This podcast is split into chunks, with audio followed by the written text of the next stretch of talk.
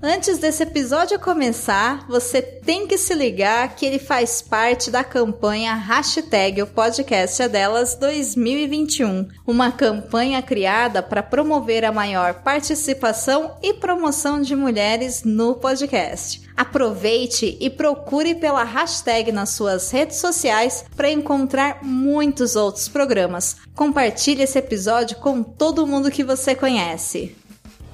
Disfarce. Disguise.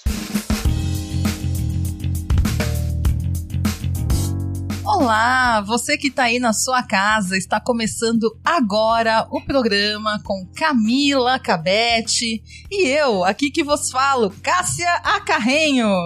Boa noite, Camila. Tudo bem aí? Boa noite, minha amiga Cássia. Qual vai ser a sua dica de economia do lar do dia de hoje? Não tenham filhos.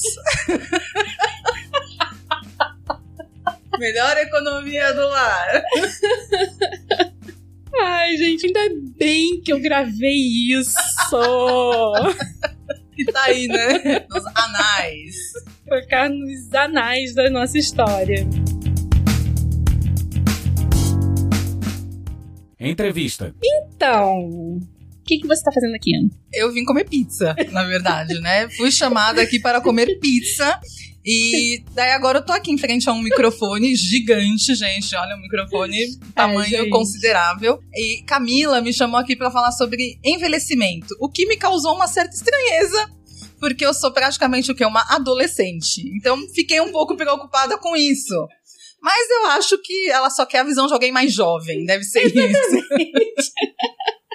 Nessa série de entrevistas que você tá ouvindo aqui no Disfarces, eu resolvi compartilhar as minhas amigas com vocês. Por quê? Eu percebi que as pessoas têm problemas para lidar com o envelhecimento porque estão mal acompanhadas. E eu falei, não, eu preciso dar um jeito nisso e preciso mostrar para o mundo essas mulheres maravilhosas que estão à minha volta. E você é uma delas. uma alegria inenarrável estar aqui neste hall de amigas de Camila, amigas maravilhosas. Mas é amigas maravilhosas bem reais, tá, gente? É amiga que peida. É isso. Que faz cocô, né? É, que tem vontade de matar os filhos de vez em quando. Eu tinha quatro, agora só tenho três. Brincadeira, gente.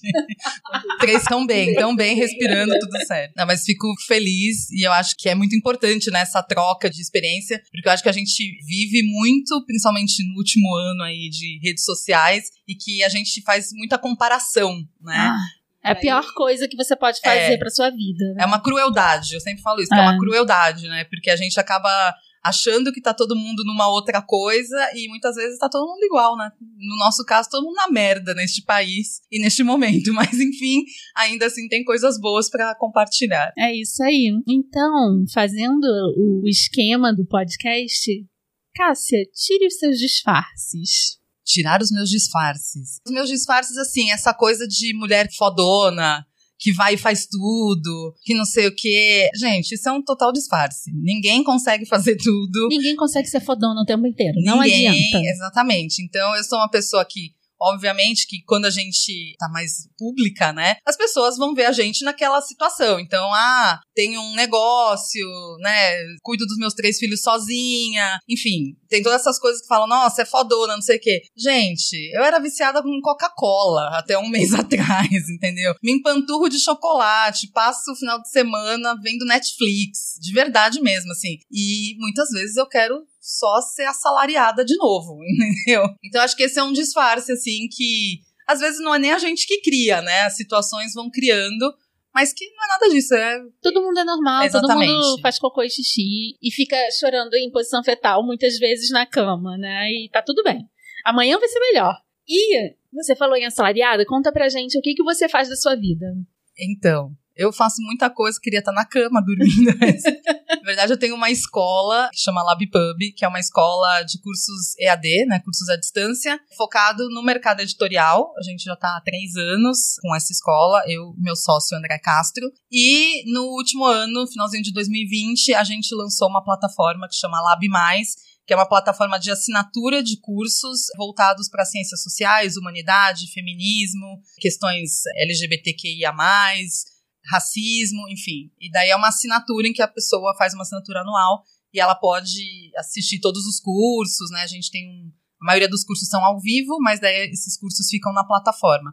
Então, assim, o meu trabalho é esse, né? E daí eu cuido mais da parte operacional mesmo da escola. E ah, faz de tudo, né? Cafezinho, agora na pandemia limpa banheiro, limpa tudo, né? Passar álcool em gel, Uhum. enfim. Mas o que eu, o meu trabalho hoje principal é esse. E você tem três filhos. Qual a idade do Gabo, Paolo e Rafa? Então, né? Tenho três filhos já bem criados. O Gabriel tem 19, tá solteiro. Paolo tem 17, também está solteiro. E Rafael, 15, não sei. Acho que tá solteiro, sim. Mas enfim, são três moleques aí que eu falo que a vida presenteou mesmo, porque quando as pessoas falam, ah, o que, que você faz, né? E eu sempre penso que, apesar de a maternidade, ser mãe, não é a coisa principal e única na minha vida, eu, para mim, é o grande legado que eu vou deixar na vida, é a relação que eu construí com eles, né? Que é uma coisa incrível, assim. E que talvez, até por conta disso, o envelhecimento não é tão problemático. Pois é. Acho que eles têm um papel importante nisso, né? Assim, primeiro que eu acho que tem isso mesmo, né? Acho que filho tem uma questão, você tem que reviver muita coisa, né? Então, quando você tem filhos pequenos, você ou corta os pulsos. ou- não é fácil, não foi uma fase Você fácil dá pra o conselho para as pessoas terem filho? Não. Não tem, eu vou falar a frase que eu já falei isso publicamente, meus filhos também sabem, que é o seguinte: não consigo imaginar minha vida sem meus filhos, mas se tiver outra vida, não os terei. É essa frase. Que eles venham como irmãos, né? Para fazer parte da mesma família, porque filho não vai ser. É, é difícil. Mas eu acho que a maternidade, ela faz isso, né? Porque depois você tem filhos adolescentes, você meio que, pra você entender, óbvio, você não vai virar adolescente de novo, né? Eu, eu até brinco com eles, assim, quando eles vêm com algumas questões, e eu falo, o máximo que eu posso falar é como um adulto. Uhum. como mãe. Eu não posso chegar e falar como um amigo porque eu não tô vivendo isso. Mas eu acho que faz você resgatar, sim. E você não percebe, né? Eu tenho 45 anos e, assim, quando eu paro pra pensar friamente, é daqui 5 anos eu tenho 50. E daí você fala, quando que isso aconteceu? Porque até ontem eu tinha 25 anos, eu lembro disso, né? E, tipo, a gente não sente na Não. nossa mente, nem no nosso corpo, né? Não Porque a gente se sente. sente a mesma coisa, né? É, eu acho que isso é uma coisa muito louca, né? Assim, que. Eu acho que principalmente se você vive bem. Se você tem uma vida confortável, se você tem privilégios. Privilégios, né? Então, A gente isso sempre é- admite isso. Isso. Então, acho que isso faz com que a gente, enfim, vá vivendo e não tenha essa percepção mesmo real, né, do envelhecimento. E daí eu acho que a percepção, ela vem, principalmente com problema de saúde. Eu acho que, assim, quando chega o primeiro problema de saúde de velhice, aí, gente, é complicado. Eu acho que essa é a primeira coisa que vem e que faz a gente falar: meu Deus, como que eu não consigo mais levantar do chão, né? Aquela posição de indinho. Daí você vai tentar levantar, né? Nem sei se pode mais falar posição de indinho, né? Mas enfim, aquela posição com a perninha cruzada. Daí você vai levantar, você não consegue mais. Não, não dá. Então você tem que ir engatinhando até achar um apoio. Daí você puxa o corpo, o seu joelho faz. E daí você levanta. Daí você fala: quando isso aconteceu? Quando foi a última vez que eu levantei sem ter todo esse processo envolvido, né? Quando você começa a. Eu tenho futon agora na minha casa. Daí, meu sonho era ter futon. E daí agora eu tô assim, gente, por que raios eu quis isso? Porque pra levantar, se um dos filhos não, não tá lá. É difícil. Final de semana que eu não tô com eles, eu durmo. Eu durmo no futon. Que eu falo, vou rolando no outro dia. Eu tô brincando, mas é, é muito real essa coisa, né? Das limitações físicas. E eu acho que a gente vive uma vida tão enlouquecida, assim, do dia a dia, de não parar pra pensar, que a gente não se dá conta. E olha como isso é cruel, porque se a gente não se dá conta do que é ruim, né? Porque, gente, o envelhecer do corpo não é bom. Então vamos Não. tirar essa fantasia, esse romantismo, né? A cabeça continua a mesma, mas É. o corpo começa a mostrar, né? Agora, se a gente não tem essa percepção do que é o ruim, provavelmente a gente também não tem percepção do que é bom. Então, acho que esse que é o grande lance, né? E se a gente pegar o ano passado, que foi um ano que todo mundo ficou muito ligado no corpo, porque qualquer sintoma poderia ser alguma coisa, você vê coisas que a gente nunca tinha parado para pensar. Eu lembro que quando começou a coisa do Covid, e eu trabalho em frente da minha casa, Mais um privilégio. mais um privilégio. e daí eu tinha que atravessar a rua, era só isso.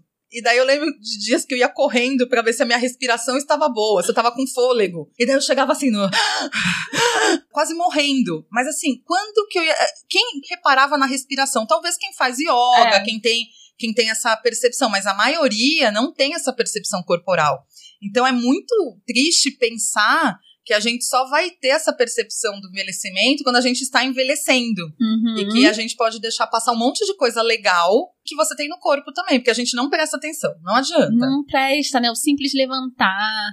O simples comer um monte de porcaria e tá inteira no dia seguinte. Exatamente. Ou beber álcool pra cacete e, tipo, acordar linda e maravilhosa, né? Essas coisas não rolam mais. Não. Eu lembro a primeira vez assim que eu saí. E eu saía, virava à noite, assim, super bem. E daí eu fiquei dois dias quase que em coma, né? Assim, que eu falava, mas eu fazia isso ontem. E daí eu falei, não, não era ontem. Você fazia isso há 10 anos atrás. Uhum. É óbvio que a vida entrou num ritmo que é diferente. E eu acho que a outra coisa, que pelo menos pra mim, que fez pensar muito em envelhecimento, que eu nunca tinha parado pra pensar real, foram os meus pais. É. Porque com filho, a gente meio que não percebe o envelhecimento. A gente vai se mantendo meio jovem, né? É a tia legal, então você quer ser a tia legal dos coleguinha do filho, aquela coisa toda. Com os meus pais, é quando eu me deparei com eles realmente com doenças. Eles têm já 73 anos, 74 anos, então assim, com problemas de alguém com essa idade. E aí você sente os papéis invertendo, né? Porque você, o seu caso é muito bom da gente falar, porque você tem pais extremamente presentes na sua vida e que te dão suporte e tudo mais. E você sempre viu os seus pais, né, como a autoridade, eles que cuidavam de você e tudo mais. Isso agora tá invertendo, né? Como é que foi pensar a respeito disso? Então, Foi interessante porque eu acho que a vida toda, até por essa presença muito forte, enfim, por toda a minha história de depender muito deles ainda, era aquilo, né? Ah, dependo deles e tá tudo certo. E daí, quando eu me dei conta desse papel que eu tinha, é muito interessante porque eu adorei. Porque eu meio que me achei na relação com eles. Eu acho que antes eu ficava muito numa relação que eu não sabia o que eu era. Porque parecia que eu era uma filha adolescente, mas eu não era mais adolescente. Eles me ajudavam ainda financeiramente, porque eu tenho três filhos e usei da ajuda dos meus pais quando depois que eu me separei. Então eu tinha esse papel que não era real, né? Porque eu não era mais adolescente. E quando teve essa inversão de não, então precisa de alguém para acompanhar a mãe no exame, o pai que ficou internado. Eu amei esse papel. Assim, foi um negócio que eu peguei para mim e falei, cara, eu me encontrei nisso. Então foi muito prazeroso eu me sentir realmente assim, cara, eu sirvo pra alguma coisa. É muito louco Você isso. sente que é uma coisa meio de tô compensando É, tudo que eles fizeram por mim ou tem uma coisa assim Tem. psicológica eu acho que também, tem. né? Agora, o que eu achei muito interessante é porque eu tenho amigas um pouco mais velhas do que eu, e algumas eu, eu ouço assim, nossa, quando chegou isso foi um peso. Uhum. E pra mim, pode ser que chegue uma hora que seja, né? Não vou, a gente não sabe como vai ser, mas hoje não é. É uma coisa que eu realmente eu gosto. Então, assim, recentemente, meu pai teve que fazer uma cirurgia e eu entrei com ele no mesmo dia que ele entrou, fui com ele de manhã e só saí no dia da alta. Fiquei no hospital com ele o tempo todo. E se alguém me perguntar assim, as pessoas falavam, nossa, você deve estar cansada. Eu falava, ah, eu tô, mas é legal ficar aqui. Não foi né? um peso. Não foi. né? Você acha que foi, é um peso menor do que o da maternidade, né? Ah, Obviamente. mas sem dúvida. É. Não dá nem pra comparar, né? É, eu não, não tenho experiência em tudo na vida, mas de todas as que eu tive, a maternidade é a mais pesada, não tenho dúvida disso. E não adianta, por mais que você tenha companheiros incríveis e que tem sim, né? Tem pais muito presentes, tudo. A maternidade tem uma carga muito grande na mulher. Até porque a gente que pare, né? A gente que carrega nove meses, não tem como um cara saber disso, né? É. voltando um pouco aí a, a essa questão do envelhecimento, eu acho que eu tive a primeira noção de que eu sou a próxima da fila. Porque é isso, se os seus pais começam a, né, a gente vê pais de amigos que morrem, né? Aí você fala, caramba, morreu, né? E daí os seus pais começam um processo de envelhecimento que é real, né? Não dá pra É é visível. visível, né? né? Então, e meus pais são muito ativos, minha mãe trabalha. Então, assim, eles são idosos, mas muito ativos. E mesmo assim, tem coisa que eles não conseguem mais fazer. E daí eu lembro de pensar assim, falei, cara, eu sou a próxima. Se você pensar na morte natural, a minha geração é a próxima, né? Então foi a primeira vez que soou, assim, essa coisa do envelhecimento, de falar, caramba, é, e mais recente, até quando a Camila me chamou, eu fiquei pensando muito, porque quando me falam, eu fico pensando. Uhum. veio muito essa coisa assim de daqui cinco anos, não é nem cinco anos, é menos. Mas como eu não fiz aniversário ano passado, porque ninguém fez, né? Então eu vou repetir os meus 45 esse ano. Porque aquele ano não existiu. Não existiu. Então, assim, mas veio muito forte assim, nossa, daqui cinco anos eu tenho 50. E daí 50 é um peso, né? É que um você fala. peso. 50 as pessoas são avós, né? E assim, eu. Ou eram, né? Era É. normal. Tipo, E- caminho e assim, natural das coisas. E biologicamente falando, sim, eu posso ser avó até antes disso, né? Hoje eu já posso ser avó, né? Uhum. Então, eu acho que isso pegou, assim, de começar a observar, de falar: nossa, realmente eu estou envelhecendo, né? E uma coisa que eu acho que pega mais. Eu não acho que as pessoas têm medo de envelhecer. Porque, assim, só tem uma outra opção, né, gente? É morrer jovem. Não tem outra opção. Ou você É envelhece isso. ou você morre jovem. A gente tem medo de morrer.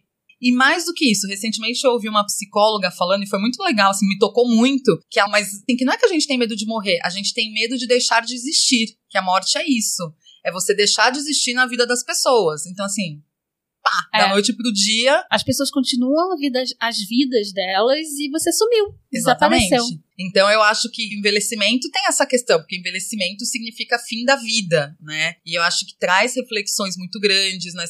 Quem estuda psicologia fala aí das idades, né, que as pessoas têm essas reflexões. Quando você chega aí nos 70 anos, tal, você tem uma reflexão que é muito cruel, porque é uma reflexão que você olha tudo que você fez e se tem coisa que você não fez, tem coisa que você não vai conseguir fazer. Não tem jeito. Isso é uma realidade da vida, gente. Por mais que a gente fale, nossa, As o pessoas de 70 estão ótimas agora. Cara, não adianta, É, não vai 70 ser. anos. É 70 anos, não tem como ser um ginasta da categoria júnior, né? Você pode ser um ginasta sênior, mas se você nunca foi na vida, dificilmente com 70 anos você vai ser. Uhum. Então tem uma, não sei se é dor, né, mas tem essa questão de você olhar e falar, não dá mais tempo. Tem coisas que não dá mais tempo, então é você dizer tchau para essas coisas, né?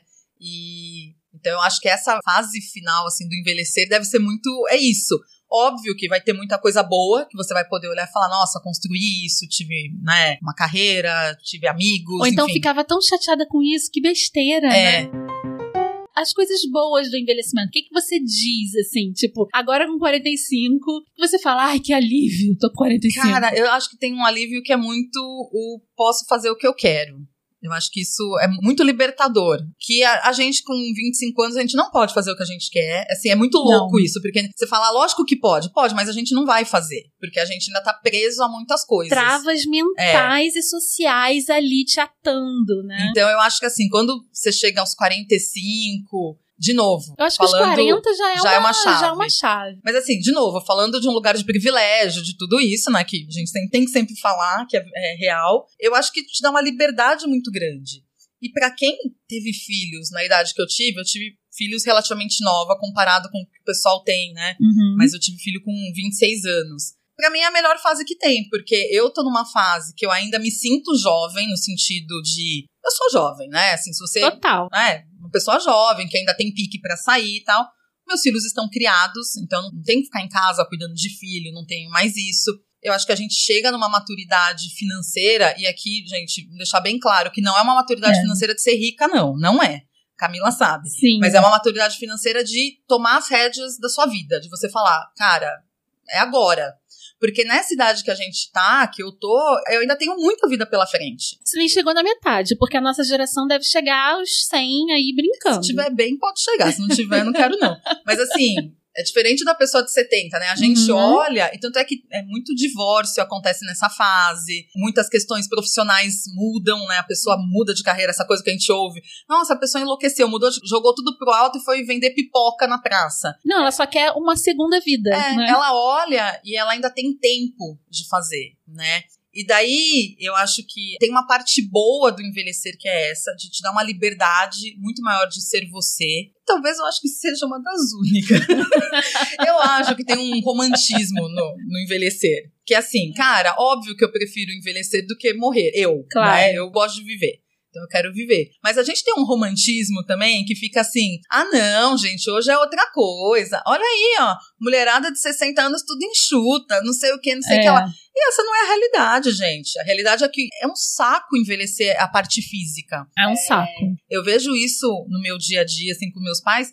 eles têm uma cabeça super jovem, super boa. Mas minha mãe fala isso, ela fala: a minha cabeça é ótima, só que o corpo não obedece, né? Uhum. Então eu diria que o envelhecer, somente o envelhecer, pra mim, tem mais coisas ruins do que boas. Mas daí vem uma questão pra mim que é muito forte, que é a gente tem que viver. Uhum. Não é pensar se vai envelhecer. A gente tem que viver. E sem se comparar, pelo amor Exato. de Deus, não vai se comparar com a J-Lo, que é milionária e que trabalha aquele corpo dela maravilhoso durante, sei lá, Exatamente. sete horas por dia. É. Porque é o trabalho dela, sabe? E ela tem quem lava a louça dela, gente. Ela tem quem lava a louça, ela tem quem faz comida pra ela. Então, assim, não adianta a gente se comparar isso, né? O que eu acho é que as pessoas, assim, tem várias coisas que aconteceram nos últimos anos. Primeiro, eu acho que teve uma liberdade em ser velho, né? Então, assim, Nossa. ah, nossa, vamos deixar o cabelo grisalho, não sei o quê. Eu tenho, a Camila me conhece, eu tenho cabelo grisalho há muitos anos já. Lindo, por sinal. E tá aqui, e quando dá na telha eu pinto ele de azul e tá tudo certo. E não é uma questão de posicionamento, não. Cara, se eu tô afim, eu, se eu pinto e quando não quero, não quero. É, então, eu acho que a gente vive esse momento de liberdade, mas ao mesmo tempo, como tudo na vida, tudo que cresce muito de uma libertação vem uma opressão. Exato. E no caso das mulheres, é isso, né? Então, você vem essa liberdade de você não precisa mais usar salto pra trabalhar, você- um monte de coisa, né? E, e isso até relacionado também ao envelhecimento. Você caga pra muitas opiniões. Exatamente, e você pode tudo ter mais. ruga, não sei Ah. o quê. Só que ao mesmo tempo, o que a gente vê não é isso. Então, assim, é isso. Eu lembro que teve uma vez até que você colocou alguma coisa no Instagram, e daí eu falei, pô, Camila, não, né? Não, foi a J-Lo. Era isso, que né? tem 50 anos e não sei o quê. Aí você falou, Deus me livre. Ah, é, porque todo mundo falava assim, era um, agora um meme que todo mundo queria ser. Ah, porque foi ela quando ela cantou no Super Isso. Bowl, no Acho- Super Bowl, acho que foi. Eu não lembro o que que foi, mas ela assim. apareceu. E daí todo mundo ficando assim: olha que incrível, uma mulher de 50 anos desse jeito. Eu falei, mas Deus me livre disso. Porque assim, de novo, é, e não tô falando, gente, é, eu, a gente tem, eu e a Camila, a gente tem muita liberdade de falar essas coisas, não falaria Pode isso. falar. Não, não, fala, não, e não falaria isso no Instagram de ninguém, a Camila, Claro. eu não, não interfiro nisso, porque todo mundo, ninguém sabe o que o outro passa. É. Mas assim, parece que daí o endeusamento dessa mulher de 50 anos é aquilo lá. É um corpo, que é o que a Camila Aí falou, você que tem começa a se todos. comparar. Aí fudeu. né? Cara, não dá pra ser, né? E daí você deixa de viver. Eu acho que o grande problema do envelhecimento é se as coisas do envelhecimento que são ruins fazem com que você deixe de viver o seu momento. E daí não importa se você tem 30, 40, 70 ou 100 anos. Se a gente parar pra pensar, a gente envelhece a partir do momento que a gente nasce, Uhum. né? Não é, você não tem um dia mais de vida, você tem um dia menos. É isso. Nunca não te falam isso, mas o seu aniversário não é tão legal assim, é um ano a menos de vida.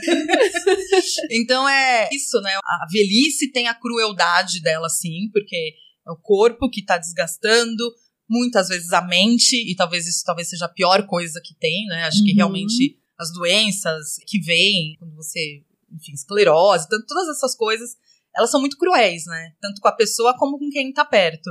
Mas se você consegue viver bem, essas coisas elas são coadjuvantes, elas não são o ponto principal. Então você consegue viver, ver as coisas boas, chorar pelas coisas ruins, porque Uhum. gente, é um saco mesmo, mas continuar vivendo. E eu acho que isso não importa a idade que você tenha. Porque é isso, a gente tá sempre envelhecendo. Então, eu lembro, né, quando a gente tinha 20 anos, falava alguém de 30, a gente falava, nossa, que É. velho, nunca vou chegar lá. Nossa, quando eu tiver 40, eu vou ter a vida inteira resolvida. Né? E daí a gente piscou. E chegou nos 40, Ah. né? E a gente não cogitou a hipótese que você falou, que é o envelhecimento dos nossos pais. A gente nunca pensa nisso quando a gente tá com 30 anos, 25 anos.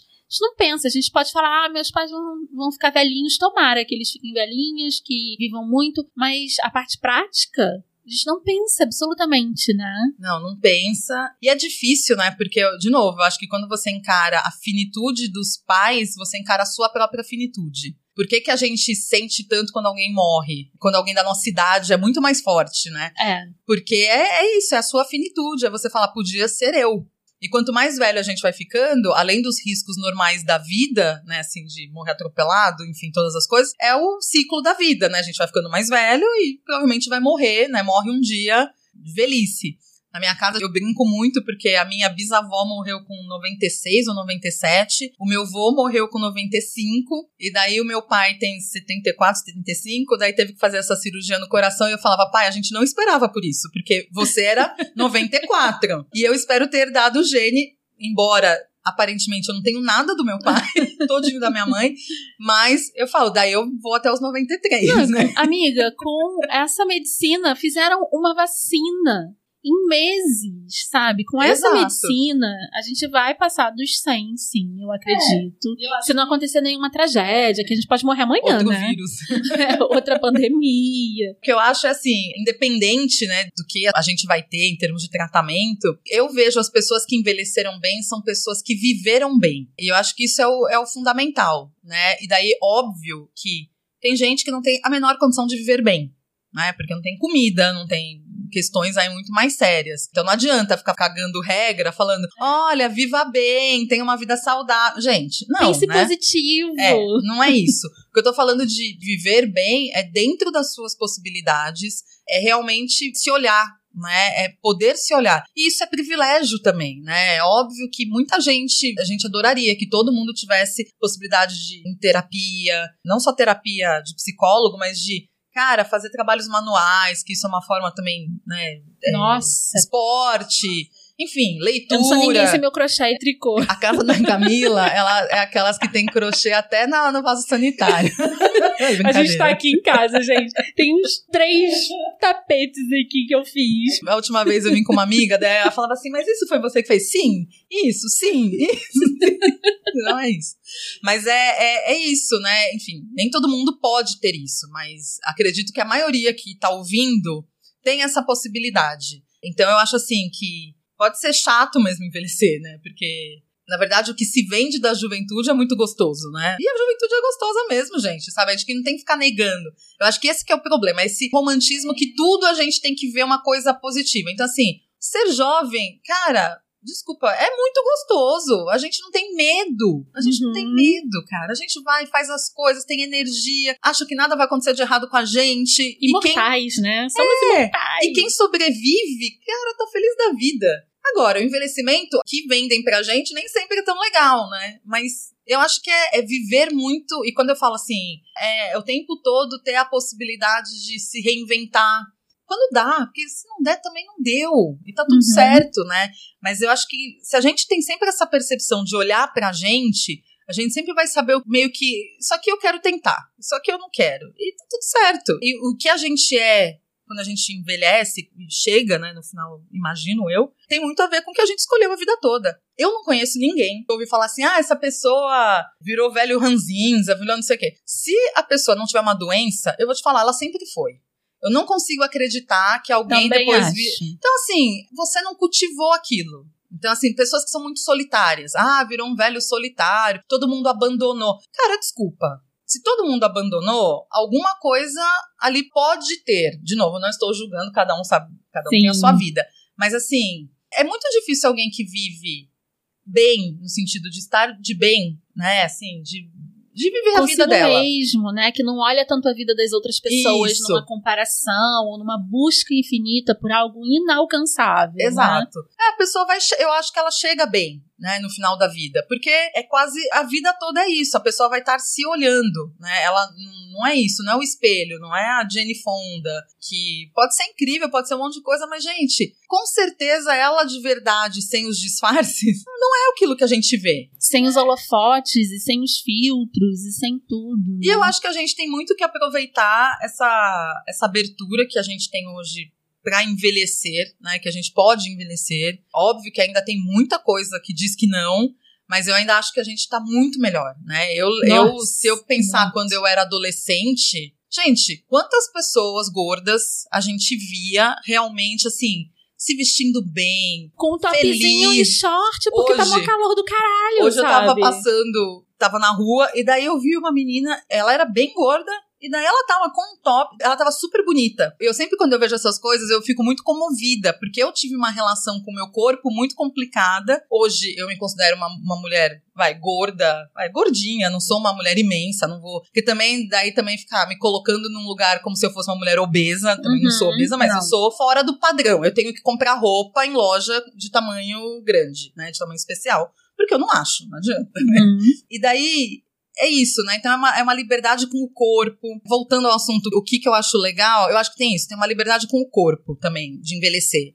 Se você vive bem, porque se você ficar comparando, Aí igual você ferrou. disse, daí ferrou. Mas assim, se você consegue se olhar, eu acho que eu me libertei de vez, assim, da questão de corpo aos 40, 42 anos. Assim, É a falo. chave, né? Eu acho que eu também. Tipo, eu parei de me exigir tanto quanto eu me exigia com 40 anos. Que eu falei, dane-se, sabe? Tipo, Pois é. E é engraçado porque quando a gente é jovem, a gente nem pensa nisso, né? Não. É, eu, assim, eu não. Eu tive algumas questões, mas eram questões que hoje eu percebo que foi pessoas de fora que foram colocando. Eu não tinha questão nenhuma. Eu tenho uma, uma relação muito sem pudor com o corpo.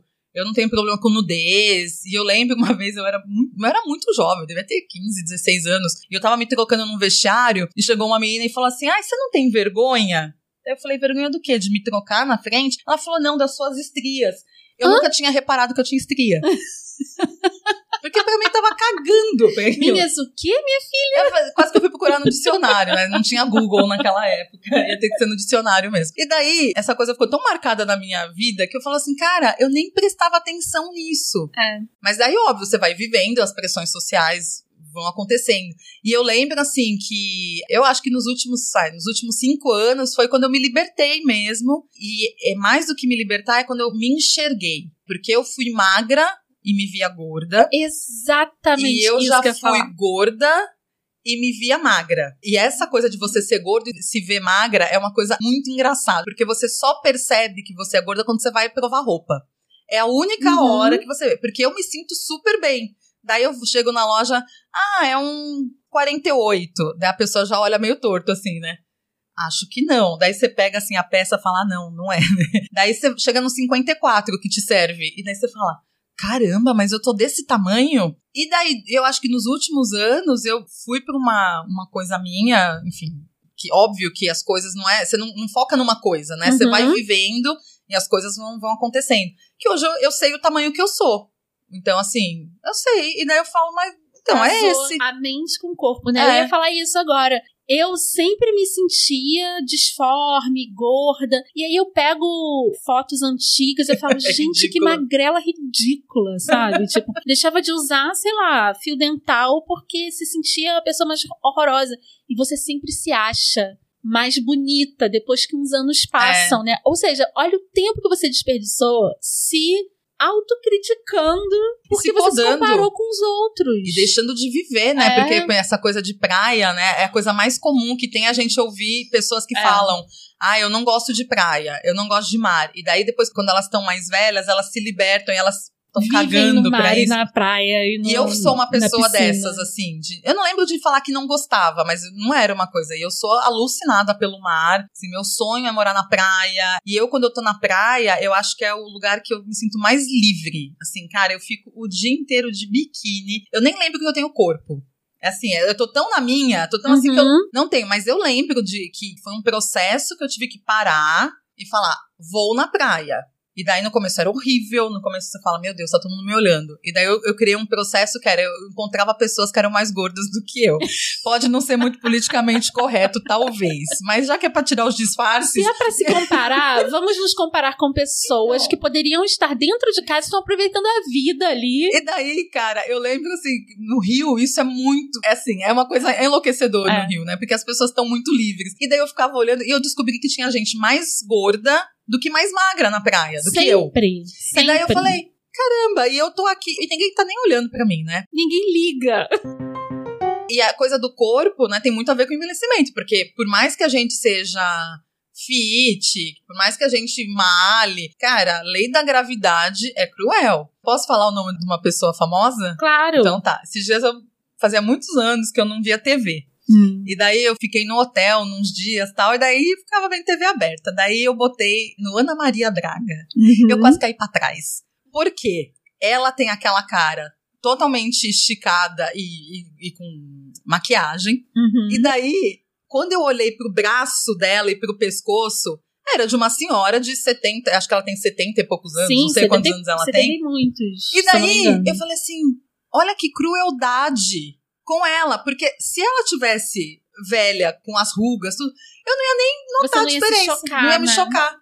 Mas daí, quando eu olhei aquilo, eu quase caí pra trás. Eu falei, olha o braço dela. E daí eu me toquei e falei, gente, mas é óbvio, ela tem 70 e poucos anos. Uhum. 70 e poucos anos é pra estar desse. É pra Sim. tá assim. Então, essa Na crueldade. melhor das hipóteses, é pra estar assim. É pra estar assim e que vai estar saudável, tenho É. certeza que, né, que ela pode estar saudável. Óbvio que a gente tô falando aqui um exemplo de uma pessoa que tá na mídia e tal. Que tem todas as cobranças em cima E- dela mas também. mesmo assim, eu acho muito cruel. Por que que tem que ser assim? Por que que uma pessoa não pode envelhecer na frente de uma TV, né? Uhum. A gente tem isso, muitas atrizes que falam isso. né? Muito. São pouquíssimas. Você vê a, a Fernanda Montenegro, que a deusa que Lá pode fora, fazer. Jane Fonda, que tá envelhecendo diante das Exatamente. câmeras. Mas a, mas a Jenny Fonda ainda tem uma questão de Tem. corpo muito forte com Mas ela. sempre foi, É, né? ela Desde sempre foi, né? jovenzinha, Era a ela... mulher do jazz é. lá.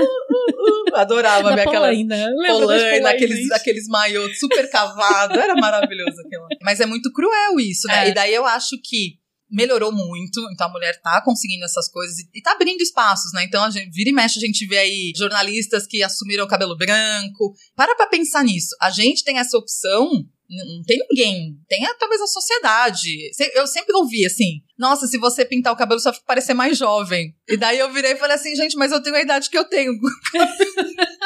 A minha data Não de nascimento não muda se eu pintar o cabelo. Mas eu ouvi muito isso no começo, porque eu deixei meu cabelo é, grisalho muito antes da moda, mas muito antes. Então, assim, agora eu tenho uma coisa que, tipo, meu cabelo é grisalho, eu vou ter um cabelo bem louco. Então, eu sempre tive cabelos muito loucos, porque era o meu ar rebelde. Mas a gente não tem esse. Tem um pouco da sociedade, mas não tem, né? Uma câmera na nossa frente falando, ah, você tem que fazer isso. Olha a crueldade com essas mulheres É. que estão, né? Então, eu tenho pensado muito nisso, assim, né? Nessa coisa do envelhecer diante de câmeras, né? De quem é famoso. E que eu acho que a gente vai ter um problema muito sério por conta dos influenciadores que a gente tem hoje. Nossa, né? Que nasceram nas câmeras. Sim. Então, como que vai ser isso? E daí você vê gente deformando o corpo pra não envelhecer. E daí você fala, gente, mas E a é pessoa triste, não percebeu? né? A gente- é. É. é muito louco, né? E a pessoa não percebe. Aí entra no que a Camila falou na outra entrevista que eu fiz, que é a disforia de imagem, né? Que você começa a não perceber os excessos. Porque você entra num, né, não quero mais, quero mais, quero mais juventude, mais juventude, e aí fica deformado e você não percebe. Sim. Isso é bizarro. Vantagem envelhecer? Tô aqui, tô falando, tá vindo mais um. Então venha Acho mais. que tem outra vantagem, que é daí no caso de quem tem filhos ou quem tem uma relação com pessoas mais novas, né? Sobrinho e tal, que eu acho que fica uma delícia. eu Fica, acho que a gente né? vai. A gente vai sendo mais paciente. É, eles vão crescendo, obviamente, virando adultos. E essa relação, do mesmo jeito que a relação com os nossos pais muda, a relação com os, os filhos e com sobrinhos, com crianças que você convive, quando eles vão crescendo, isso muda e é muito gostoso. É muito gostoso você participar da vida deles como adultos e ainda estar presente, né? Então, assim, eu acho que uma das razões que eu sempre penso, que eu falo assim, cara, eu quero viver muito. Que eu fico imaginando isso. Eu falo, ah, eu quero ver meus filhos fazendo isso. Eu quero ser avó. E, bo- não, não é agora, por favor. Todo mundo segura o tchan.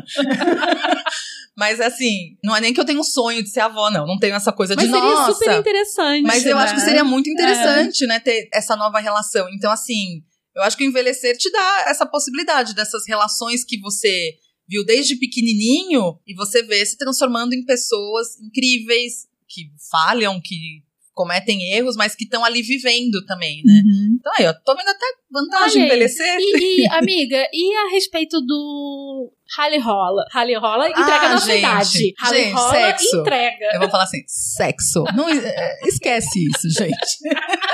Eu vou trazer uma verdade para vocês. Que horas são agora? Não sei que horas você está Nove vendo. e meia da noite aqui agora. Espero que todos estejam ouvindo isso à noite. Eu acho, cara, que é tudo uma grande mentira. Esse foco no sexo. E daí você ouve. É uma encenação, Ai, né? porque mulher de 45 anos está muito mais. Cara, pode ser que tenha umas que sim, como outras que não. E, e não tem te... regra. Não tem. Você não é doente por não querer transar. Exatamente. E também não é doente por querer transar. E você sabe que uma vez, essa pessoa tem uns 10 anos a mais do que eu. Não, tem mais, tem 15 anos a mais do que eu. Então, quando eu tinha 30, ela tinha 45, ou eu tinha já 40, não lembro. Mas enfim, tem essa diferença de idade. E daí a gente começou a entrar nesse assunto e ela virou pra mim e falou assim: Não, imagina, quase não transo mais, nem faz falta. E eu achei aquilo tudo um absurdo. E eu lembro que eu pensava assim: nunca serei essa pessoa. Onde já se viu? Não sei o que é lá, não sei o que é lá. Então, gente, eu sou esta pessoa. Hoje eu sou essa pessoa. E eu acho que tem a ver com uma coisa que não tem nada a ver com falta de libido, não é nada disso. Uhum. É assim, você não tem mais paciência para as coisas Isso que te dão trabalho. relação e te envolve, ai, tipo, expectativas e te envolve, ai, IDRs e, e É. Exatamente. preparação. E aí tem que conhecer a pessoa, e tem que. Cara, sabe o meme não tenho tempo, irmão? É isso, porque assim, é de verdade, e é real isso, essa coisa do não ter tempo, eu uso muito quando as pessoas vêm e falam assim, ai, vamos fazer não sei o quê, eu falo, não, eu não tenho tempo. A pessoa fala, mas como você não tem tempo? Eu falo, não, porque, cara, isso aí vai consumir uma energia que eu não tenho essa energia. E eu preciso dessa energia para trabalhar. Então, assim, eu não vou fazer isso porque, cara, o prazer que vai me dar é tão pequeno perto do que eu preciso para aquilo. Uhum. Então, isso na vida geral. Mas em relação ao sexo, eu acho que a gente fica. Eu não gosto de usar a expressão bem resolvido, porque ninguém é bem resolvido. Não, a gente Não morre isso. tentando ser bem resolvido. Mas eu acho que se você tem o mínimo de estrutura, que você consegue se ver, eu acho que algumas coisas na vida te fazem realmente repensar a vida, né? Então, assim, passei por um divórcio, eu tive três filhos. E essas coisas não adianta, por mais que você fale, não é que quem não tem isso não vive bem, mas essas coisas chacoalham, né? Total. Então, se você tem uma percepção boa sua, cara, se aquilo lá não te agrada, se aquilo lá te dá mais trabalho do que prazer, cara, você não vai atrás. É tão real isso. E não é. de novo, gente, eu sei que pode parecer uma coisa muito boa, pode parecer uma coisa assim, ah, ela não tem ninguém olhando pra ela. É verdade, às vezes não tenho mesmo. às vezes não tem crush nenhum mesmo na vida, tá tudo certo. Mas não é isso. Não é uma questão de, ah, de não ter oportunidade, não é. É uma questão assim, cara, eu não tenho mais tesão nisso. Assim, não me dá Uhum. mais prazer ficar correndo atrás. Cara, posso pegar o Uber hoje E pegar o e Uber. pegar o Uber? Posso. Não, não vou porque estão numa pandemia. Mas numa outra situação, até poderia. Mas assim, se aquilo lá vai me dar trabalho, e daí tem a ver comigo também, né? Obviamente, tô falando do meu jeito de ser. Não vai rolar. Não Uhum. vai rolar. E eu, eu falo abertamente, eu não sinto falta hoje. Eu sinto falta, gente, de beijo na boca, porque a única coisa que eu não consigo fazer comigo mesma é o É beijo, o beijo na na boca. boca. O resto, então assim, se você tá buscando prazer, você não precisa de ninguém. Aí você já começa por aí. É algo que você tem que saber desde muito cedo, né? É. A gente tinha que saber isso Tinha, desde tinha que ter muito um- cedo. uma aula né, na É escola. como se satisfazer a si próprio sem depender de ninguém. Não, porque isso é, isso é real, porque nem todo mundo vai ter alguém. Não. Né? E você precisa conhecer seu corpo, tudo isso. Mas essa coisa da fase do sexo no envelhecimento, eu acho que tem muito a ver é, com o que você vive. Então, de repente, tem gente, não, tem gente que tem filho com 80 anos, né? Alguma coisa deve ter feito. Mas eu acho que muda essa relação. E principalmente quando você tá numa relação a dois, o que eu vejo das pessoas, que não é meu Uhum. caso, é que elas é uma relação que vai se transformando. Então vira uma amizade, vira um companheirismo Sim. incrível. E daí, cara, ficar negando isso, essa coisa sexual que colocam de que, tipo, você tem que ter 60 anos E tem que ter tesão, Nossa. tem que ficar com borboletas na barriga, tipo. Não existe, né? Quer dizer, não é que não existe. Tem gente que deve ter. Eu não conheço. Brincadeira, deve ter. Mas o que eu tô falando é, eu acho que você não pode ficar se colocando isso como regra, né? E tá tudo bem, cara, não. E tá tudo bem. Porque, gente, é muito simples. Não existe uma pessoa com uma pessoa, né? Não existe Não um casal existem não almas existe. gêmeas. Exatamente. Ok? Então, cara, Toda vez que eu vejo um filme Ai. que é romântico, eu sempre fico, ai, Triste. que fofo, mas é tudo mentira. E eu vi essa série que fez muito sucesso, Bridgerton. Obviamente que eu passei longe por razões óbvias que tem sangue, tem assassinato, Então, ela não vai ver, gente. Mas eu assisti Bridgerton, assisti tudo, só pra ficar com mais ranço ainda. Porque ainda é aquela fábula de que a mulher tem que encontrar uma gêmea. Aí ela encontra a alma gêmea dela e a alma gêmea é toda cagada, com a cabeça toda cagada. Aí o que, que ela tem que fazer? Consertar a cabeça cagada da alma gêmea. Olha o tempo Tipo, que se não, perde. Sabe? Perdeu. N- não tenho tempo, irmão. Pensa nesse mantra. Posso mandar vários memes. Que esses dias eu botei na internet, achei todos os memes disso, é maravilhoso. eu acho que é isso, né? Assim, não tem regra, obviamente, mas eu acho que isso é- eu acho que ainda é um peso que se tem, assim, de que as Uhum. pessoas ainda têm que ter tesão. Então é só quando você é muito velho mesmo, assim, que você fala, ah, passei dos 70 anos, daí ninguém pensa mais que a pessoa transa, né? Pode ser até que aconteça o contrário. todo Pode mundo ser que daqui a com 10 anos 70. você fala, Camila, É, olha. eu tô transando horrores. É. Mas assim, é, eu acho que é uma coisa meio natural da vida, porque o nosso corpo vai definhando, né, gente? Os hormônios vão acomodando, Pois né? é. Dão aquela acomodada. E daí eu acho que tem muito a ver mesmo com essa percepção do que é importante. Então, assim, talvez para algumas pessoas isso seja muito importante. Sim. E, e talvez tudo seja, vai ser a força vital dela. Uhum. Pra mim não, não é, né? E eu tenho descoberto isso e falado muito abertamente disso, porque já foi, já, já tive uma fase que, nossa, isso era a coisa mais importante da minha vida. E agora eu falo, cara, não é. Porque não é, porque a, a coisa mais importante da minha vida sou eu. A construção da minha vida, que óbvio envolvem pessoas, né? Não é que eu tô no meu mundinho ali. Tem meus filhos, tem meus amigos, tem família, mas assim, é o que faz bem pra mim naquele momento, né? Uhum. E eu não vejo isso. Hoje em dia não é uma coisa que eu falo, meu Deus, vou gastar tempo com isso. Cara, eu acho uma coisa assim.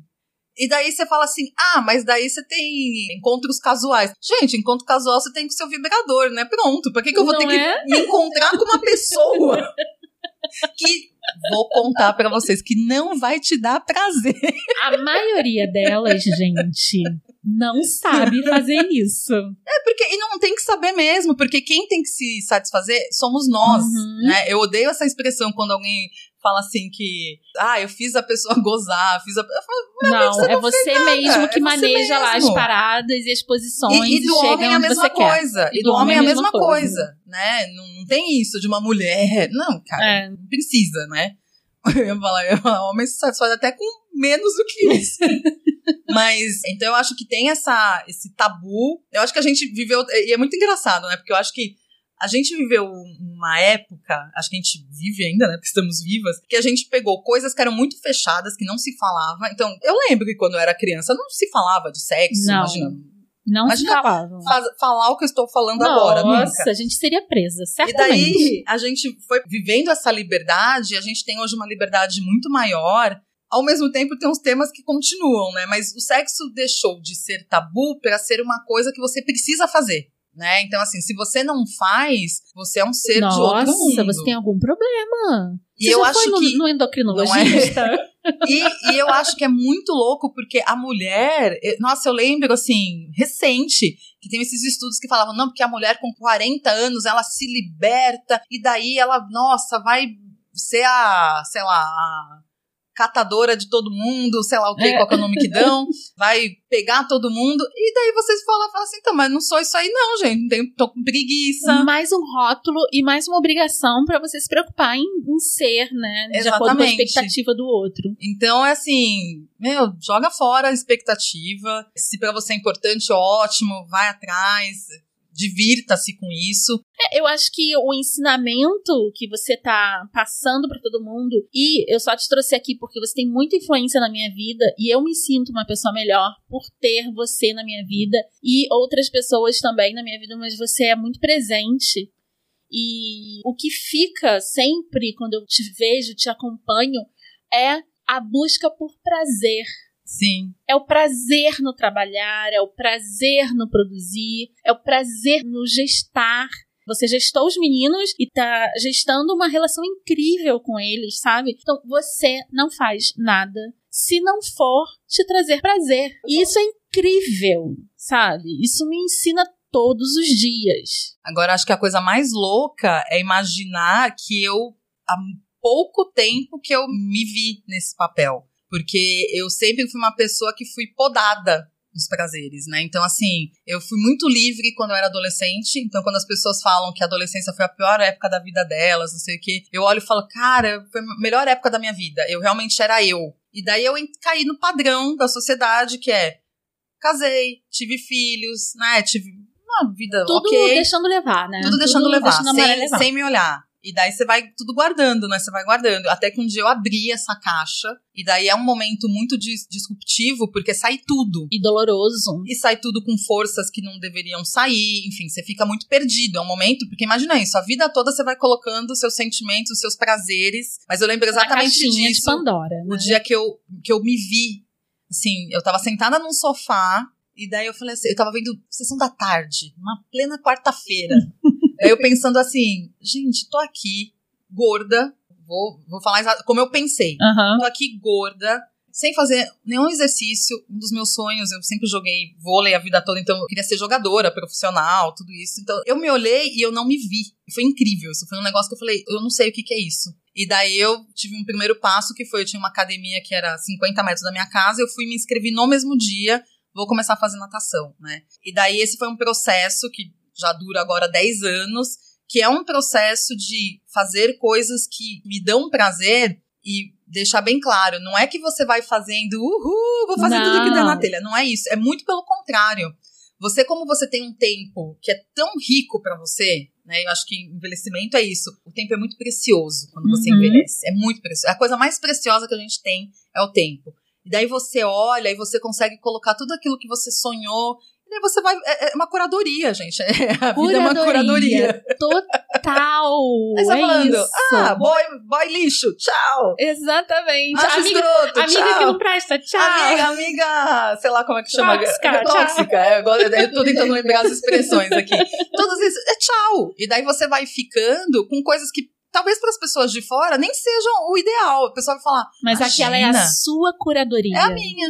E eu acho que envelhecer bem é isso. É você vai fazendo essa. Eu gostei desse termo, curadoria. Adorei. Curadoria Curadoria, de de vida. Nossa, Cara, dá pra- amei. Criar uma profissão e ganhar dinheiro Não é? isso. Vou na sua casa, converso com você e faço uma curadoria ali. Brincadeira. Para isso, temos psicólogos, gente. Por não favor, cai, por façam favor. terapia. Terapia não coaching, é terapia. Coaching pode fazer pra outras coisas, É. mas pra, assim, essas coisas. É, é. terapia. Então, eu acho que é isso. Eu acho que resume bem. É olhar o que você quer, fazer essa curadoria e viver, cara. Acho que viver. Eu gosto muito de viver. Cara, eu sou uma pessoa assim que, se você chegar pra mim e falar.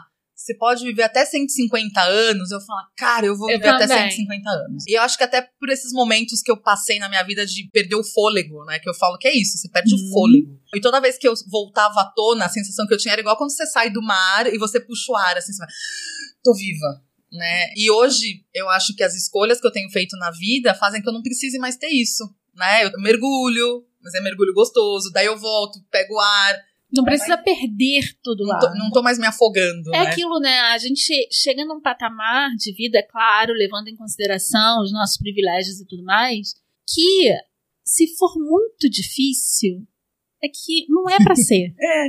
Entendeu? Mas é, gente. E parece uma coisa que a gente joga pro universo, né? Fala assim, ah, vocês estão jogando tudo pro universo, mas é mais ou Mas menos. é. É. Pô, Cara, vai dar muito trabalho isso aqui, pra que que eu quero isso?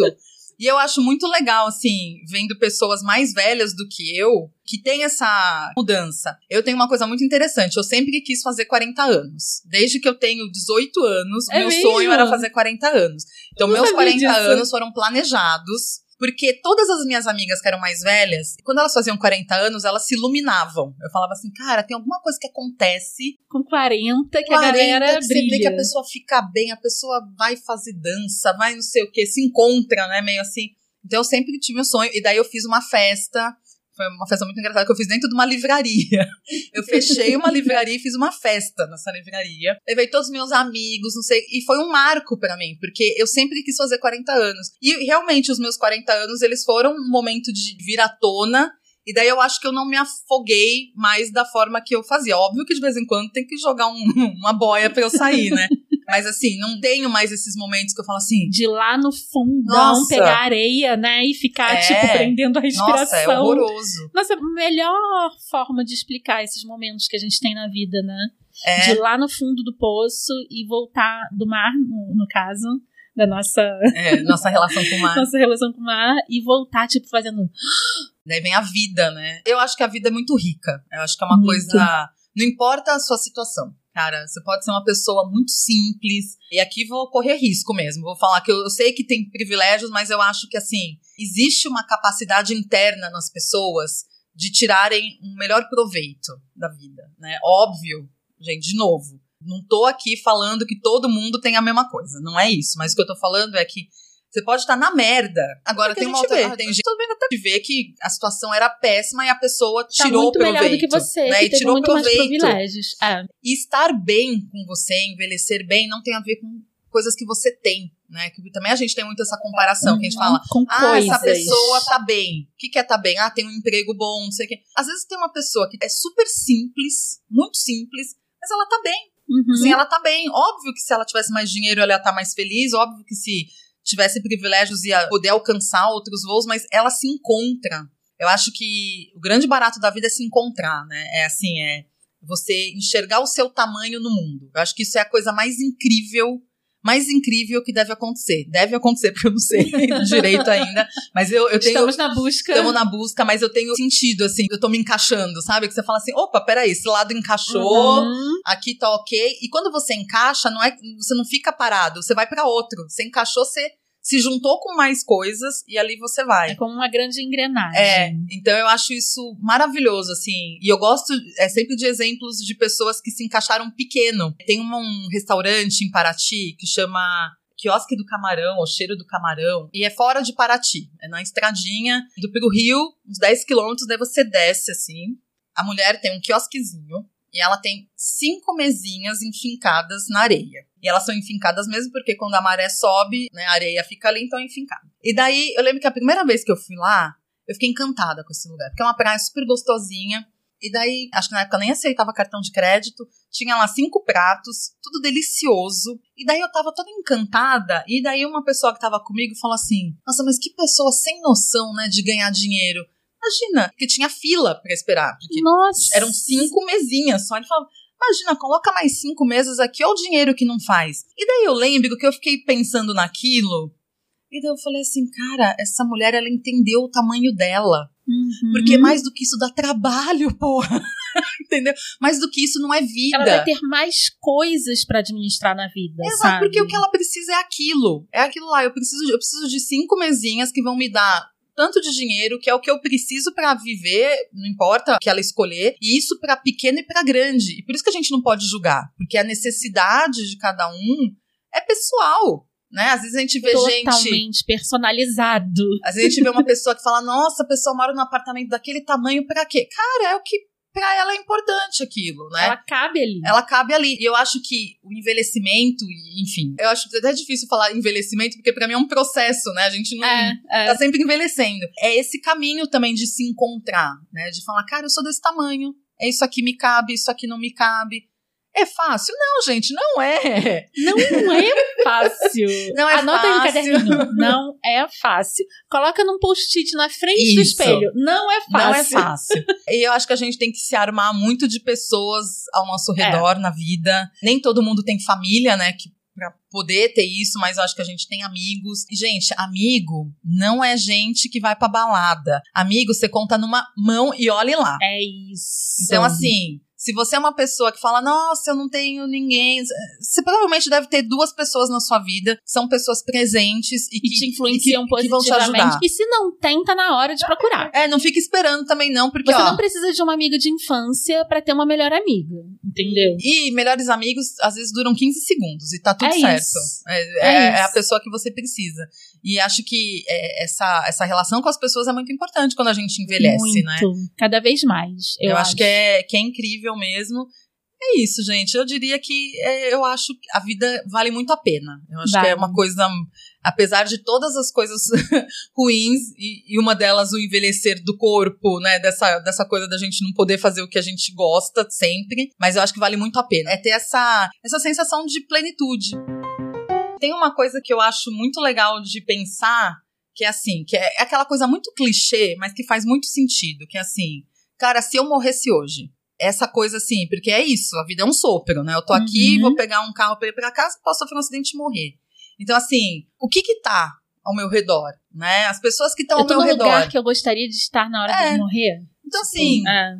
É isso. E se você não tá, ok, vai atrás do que você pode. Tem coisa que não vai dar mesmo, mas ok, tá tudo certo. Eu acho que essa sensação, né? E por isso que eu acho que a gente tá num momento muito especial. É ridículo falar isso no meio de uma pandemia, mas é isso mesmo. Porque a gente tá o tempo todo encarando a morte. O tempo todo. O tempo todo, né? Eu, eu brinco que eu levanto, tô bem. Uh, legal, esperança, vamos lá, trabalho, daí eu ouço alguém, daí começo a ficar mal, daí vejo a notícia, eu fico mal, Uhum. daí não sei o que, eu vou A nossa dormir. energia vai terminando ao Vai, e daí, dia, quando eu vou né? dormir, eu sinto a garganta arranhar e eu falo, vou morrer amanhã. É, mais ou menos isso todo santo dia, né? Mas é essa coisa assim, a gente tem que viver. Né? E o envelhecer faz parte da vida, graças a Deus, né? Então é onde eu tô hoje, né? E se a vida acabasse hoje, o que, que eu deixaria? Né? Qual que é o seu legado? Né? Uhum. E, e o seu legado tem a ver com você. Com você, não tem a ver com os outros. É o que te satisfaz. Porque a gente sempre imagina legado O que, que eu vou deixar para o que eu vou deixar para o outro. né? O, o seu legado, ele importa pra você. Uhum. Para os outros pode fazer sentido nenhum. É isso. Por exemplo, meu legado são meus filhos. Pode ser que eles Nem um dia saibam. nem saibam e vão chegar no dia adulto e falar: Nossa, foi, achei que era só, tava sendo só mãe mesmo, né?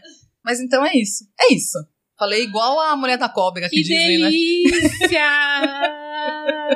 que delícia poder compartilhar um pouquinho de você com as pessoas. E que delícia fazer as pessoas pensarem mais a respeito de si próprio, de se olhar com mais carinho e de se desamarrar, né, desses protocolos sociais ou do que esperam de você. Isso é um processo lento, doloroso, né? E às vezes eu chegava com 20 anos e falava, gente, eu já estou velha para fazer tal coisa. E hoje, quando eu escuto, eu tenho amigas mais jovens, né, de 20, 20 e pouquinhos anos, que vêm pra mim com uma urgência de que, tipo, mas Camila, a sua vida tá toda tão organizada e eu, eu tô perdendo tempo. Eu- minha filha, na sua idade, na sua idade, se eu te contar a minha história, você vai falar, nossa, estou bem. E fora que você pode falar, é só disfarce. É, É só disfarce. disfarce, gente. Obrigada, Cássia, de Imagina, novo. Você me dando forças. E pessoal, uma coisa que eu sempre falo é o seguinte: pegue o que eu falei, o que servir, peguem pra você. O que não servir, joga fora. É É isso. isso. Nada disso é uma lei intransponível ou inquestionável. Exato. Obrigada. Obrigada, eu. Como é que as pessoas entram na Lab Pub para fazer os incríveis cursos de Clarice Lispector, Feminismo Ah, é? Negro, Teoria Queer e muito mais? Muito mais é labmais.labpub.com.br. Esses são esses cursos de ciências sociais, que é a plataforma de assinatura. E para cursos do mercado editorial é labpub.com.br. No da LabPub tem os dois caminhos, você vai encontrar tudo lá, mas tem curso e conheçam que tá bem bacana. Muita coisa que faz a gente pensar mesmo. O slogan é cursos necessários para entender o mundo. Eu amei esse Entendendo jogo. o mundo, a gente entende um pouco da gente também, né? Total. E a pessoa tá super curiosa e quer saber quem é a Cássia, a pessoa física. Você tem um perfil público? Então, eu tenho um Instagram, gente, que eu só posto coisa quando eu viajo e olha lá. Mas tem, Cássia Carrenho. Ele é fechado, mas eu, eu adiciono as pessoas, assim, Você não aceita, tenho. né? eu Você aceito, aceita. eu aceito. Eu só não deixo Carrenho. aberto porque daí vem amigo de filho, daí fala nada a É. ver, vou ficar mostrando meus nudes pra eles. né? mas me procurem lá, eu não sou muito de rede social, assim, mas eu sou, eu sou acessível. Eu só não sou muito de rede social. Obrigada, amiga. Obrigada, beijo, pessoal. Beijo!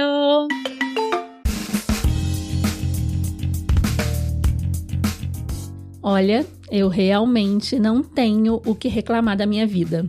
Tudo que eu sou é o somatório de influências de outras mulheres e homens que passaram ao longo da minha história. Essas que eu compartilho com vocês aqui nos episódios do Disfarces e muito mais. Eu tenho que admitir que sou muito grata até a quem já me fez muito mal, porque eu sou o somatório disso tudo, sabe?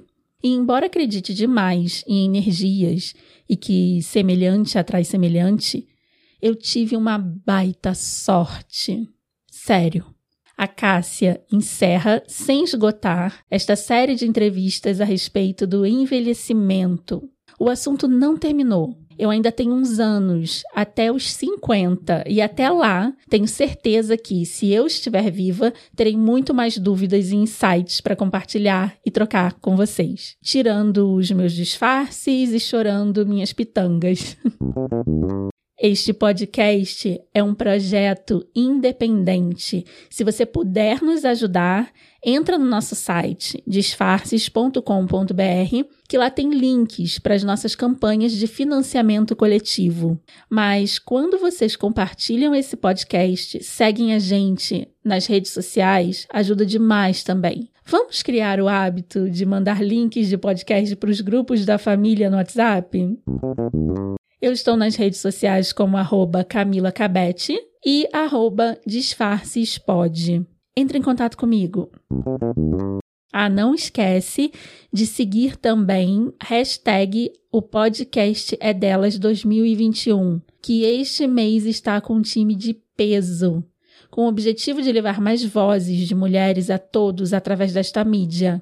Não deixa de seguir essa hashtag, gente. Fazemos parte da família Central 3. Disguise. Esse podcast foi editado por Domênica Mendes.